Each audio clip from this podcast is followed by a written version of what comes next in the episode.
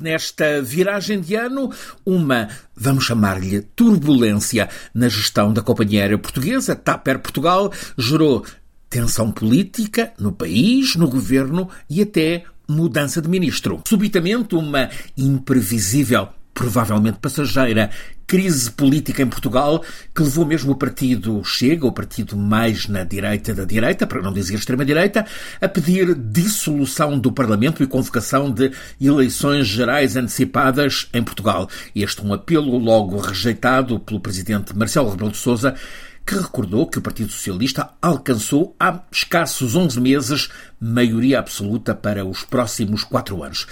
Todo este caso acontece por causa de uma indemnização acordada há um ano na companhia aérea portuguesa, estatizada TAP Air Portugal. O caso faz cair um dos ministros mais políticos no governo socialista de António Costa e também um dos mais fortes aspirantes à futura sucessão na liderança. Pedro Nuno Santos, 45 anos, demitiu-se do cargo de ministro das Infraestruturas e da Habitação pela polémica indemnização de 500 mil euros paga a Alexandra Reis, antiga administradora da TAPER Portugal, companhia aérea tutelada pelo Ministério dele, o Ministério das Infraestruturas. Alexandra Reis foi indemnizada por por vontade do topo da empresa, da presidente, ter saído do cargo antes do tempo. Sucede que quatro meses depois veio a ser nomeada para um outro cargo público do mesmo Ministério, para presidente da NAV, a empresa portuguesa de controlo aéreo.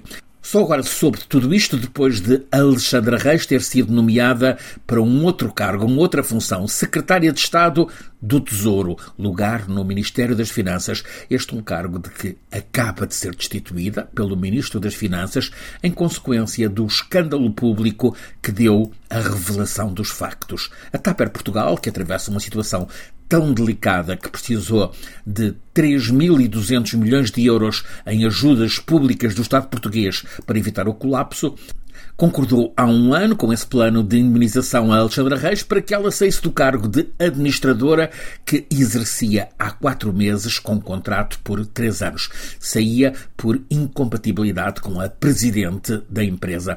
Esta mesma Alexandra Reis, três meses depois, foi nomeada presidente executiva da NAV, Navegação Aérea de Portugal, um organismo público dependente do mesmo Ministério das Infraestruturas e Habitação. Ora, Todas estas operações, a indemnização, a posterior contratação, tiveram a bênção do secretário de Estado das Infraestruturas, Hugo dos Santos, braço direito do ministro Pedro Nuno Santos, mas que, no entanto, não avisou uh, o ministro. É ele, Hugo dos Santos, quem aparece no epicentro desta crise. É um facto que indemnizações assim, como a que foi paga a Alexandra Reis, são prática comum em empresas privadas. Tudo se complica quando se trata de uma empresa que está em séria dificuldade e sob controle do Estado. Não há um problema legal, há sim um problema de ordem moral e ética.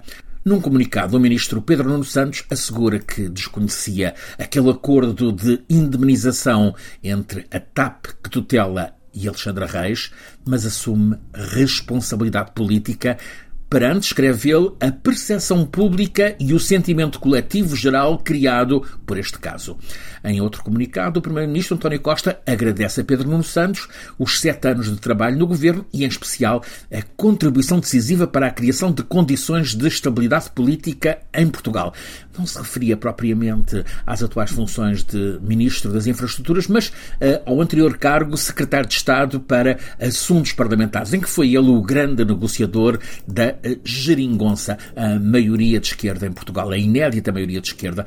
Pedro Nuno Santos foi em 2015 o negociador principal por parte do PS, de António Costa, do acordo com as esquerdas PCP e Bloco de Esquerda que formou essa tal inédita geringonça Pacto das Esquerdas que sustentou ao longo de quatro anos o governo do Partido Socialista. A polémica, neste caso de Alexandra Reis, teve crescendo constante de intensidade após a indemnização ter sido revelada há uma semana pelo diário Correio da Manhã, pouco depois de Reis ter sido nomeada então secretária de Estado do Tesouro cargo que exerceu por escassos dias. A fulgurante ascensão de Alexandre Reis parou nesta última semana do ano, quando, sob pressão da oposição, dos média e da opinião pública, teve de renunciar ao cargo no governo. Foi o ministro que a tutela, o ministro das Finanças, Fernando Medina, quem exigiu a demissão.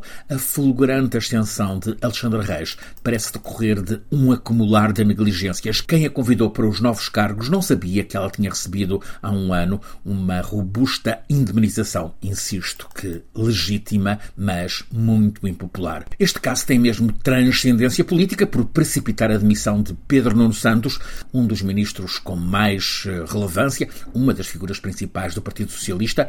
Ele era também o expoente da ala esquerda num governo onde António Costa posicionou os aspirantes à sucessão apontada para provavelmente daqui a três anos.